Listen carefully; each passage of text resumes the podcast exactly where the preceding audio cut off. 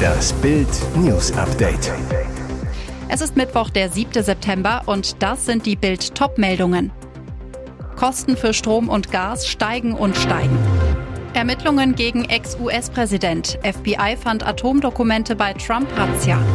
Schießerei am Bahnhof. Mehrere Schwerverletzte in Mönchengladbach. Kosten für Strom und Gas steigen und steigen.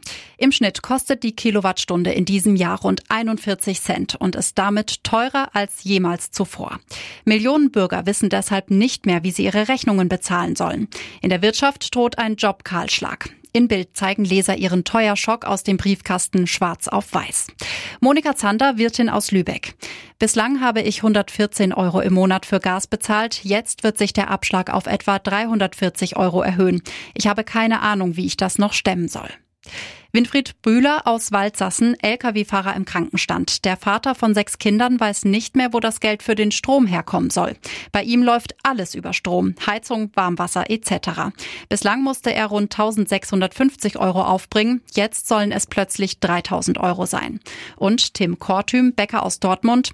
Mein monatlicher Abschlag für Strom lag bislang bei 3000 Euro. Jetzt hat er sich auf 7500 Euro erhöht. Das ist verrückt. Unser Laden läuft zwar gut und es kommt Geld rein, aber es bleibt nichts übrig. Mittlerweile macht man schon gar keinen Urlaub mehr. Thomas Metzmacher, Gastronom aus Frankfurt.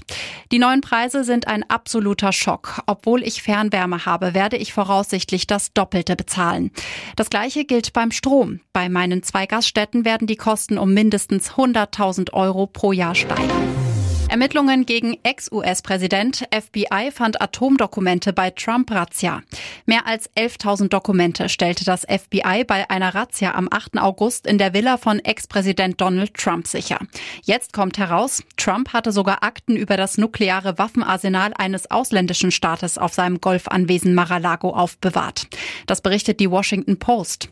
Einige der Dokumente sollen außerdem Missionen der US-Geheimdienste beschreiben.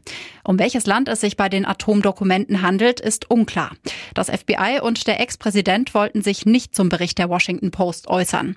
Fest steht nur, von den 11.000 sichergestellten Dokumenten hatten unzählige nichts in Trumps Luxusanwesen zu suchen. Einige der Papiere sind so geheim, dass nicht einmal hochrangige Mitarbeiter von Präsident Joe Biden einen Blick darauf werfen dürften. Das Justizministerium ermittelt gegen Trump, weil er die Dokumente bei seinem Auszug aus dem Weißen Haus einfach mit nach Mar-a-Lago genommen haben soll. Schießerei am Bahnhof, mehrere Schwerverletzte in Mönchengladbach.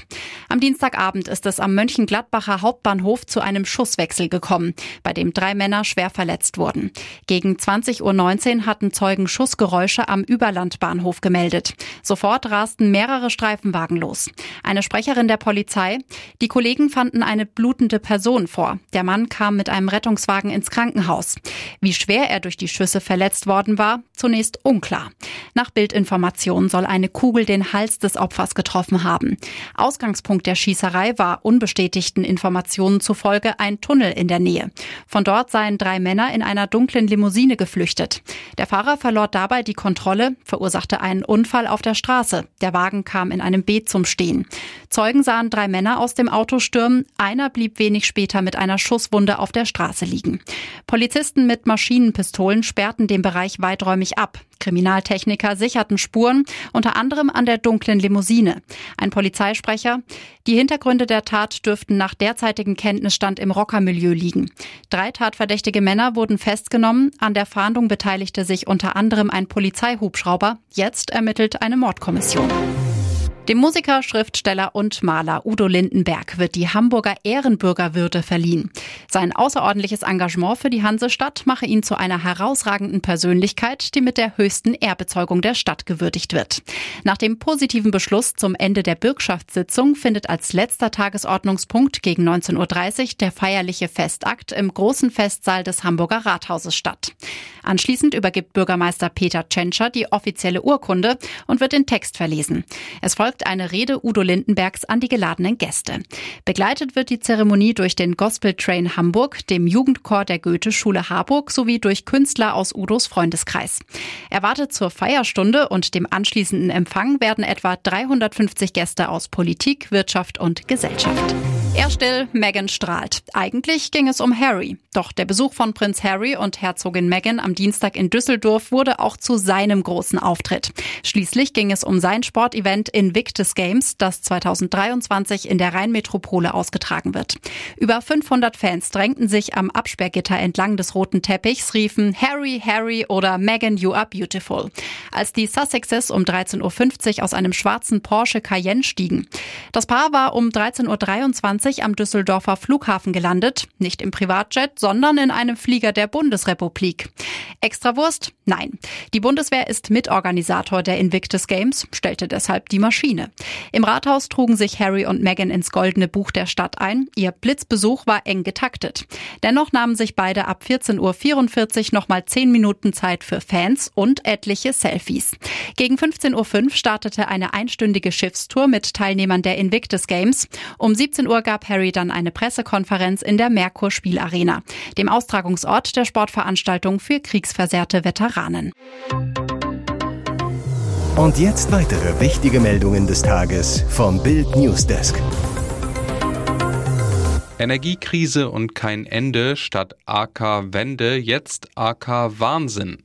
Robert Habecks Plan, die drei Meiler Silvester abzuschalten und in die Notreserve zu schicken, sorgt für mächtig Streit, massive Kritik von Wirtschaft und Opposition, massive Kritik aus Europa, massive Kritik vom Partner FDP und mittendrin Olaf Scholz. Der Bundeskanzler saß an diesem Dienstag auf der Regierungsbank, daneben der Auslöser der Wutwelle Wirtschaftsminister Habeck, Minen ernst angespannt.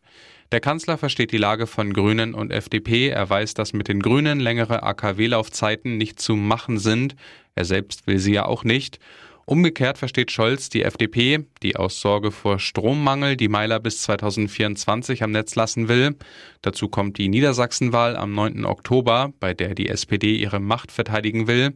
Der Kanzler will, dass Deutschland gut durch den Winter kommt. Deshalb hält man im Kanzleramt einen Weiterbetrieb von zwei Meilern bis Frühjahr 2023 für wahrscheinlich. Wochenlang dauerte der Stresstest im Haus von Bundeswirtschaftsminister Robert Habeck. Das Ergebnis nichts Halbes und nichts Ganzes, aber vor allem teuer. Bild hat nachgefragt, was kostet der Reservebetrieb? Das Bundesministerium für Wirtschaft und Klimaschutz nannte die Kosten für das Bereithalten von Personal und Technik überschaubar, gab jedoch keine genaue Summe an. Eine Sprecherin zu Bild, Vertreter des Ministeriums sind mit den Betreibern der Kraftwerke im Austausch. Die Details der rechtlichen und technischen Umsetzung werden nun erarbeitet. Atomexpertin Anna-Veronika Wendland rechnet für Bild vor. Die Kosten hängen vom Strompreis ab. Wenn die Anlage mit Nachkühlbetrieb auf Standby gehalten wird, zieht sie vielleicht 10 Megawatt Eigenbedarf, also 240 Megawattstunden an einem Tag. Wenn, wie derzeit, die Megawattstunde 1000 Euro kostet, kommt man auf 240.000 Euro an einem Tag. Andere Kosten, zum Beispiel fürs Personal, kommen da noch obendrauf.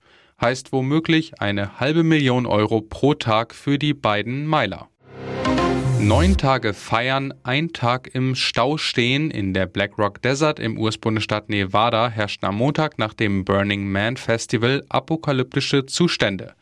Nachdem das XXL-Festival wegen der Corona-Pandemie zwei Jahre pausieren musste, hatten 80.000 Techno-Fans, Künstler und Pyrotechniker in der Parallelwelt der temporären Stadt Black Rock City seit dem 28. August gefeiert, der Abschluss des Events seit 1989, das Verbrennen einer riesengroßen Holzstatue, dem Burning Man. Im Laufe der Woche erreichten die Temperaturen Spitzenwerte von 40 Grad. Am Samstag wurde das Festival von einem Sandsturm heimgesucht der alles mit Staub bedeckte und die Organisatoren dazu zwang, die Ein- und Ausgänge des Geländes zu schließen. Und am Ende dauerte es Stunden, um aus Black Rock City wieder in die Realität zu gelangen. In sozialen Netzwerken wurden Fotos gepostet, auf denen 15 Kilometer lange Fahrspuren zu sehen waren. Einige Besucher mussten sogar zwölf Stunden warten, bis sie das Festivalgelände verlassen konnten. Das könnte der T des K.O. sein. Drei Tage nach der 0 zu 4 Klatsche in Frankfurt blamiert sich RB Leipzig auch in der Champions League, kassiert eine 1 zu 4 Heimpleite gegen Schachtjo Donetsk. Pokalsiegertrainer Domenico Tedesco steht nach dem Saisonfehlstart vor dem Aus. Der Coach bei The Zone. Es ist schwierig, die passenden Worte zu finden. Es ist der Wahnsinn, die Jungs wollten. Der Coach auf die Frage, ob er erwartet, dass er gehen muss, darüber mache ich mir überhaupt keine Gedanken. Ich bin nach dem Spiel enttäuscht. Morgen sieht die Welt wieder ein bisschen anders aus und wir blicken nach vorne auf Dortmund. Weitere spannende Nachrichten, Interviews, Live-Schalten und Hintergründe hört ihr mit Bild TV Audio.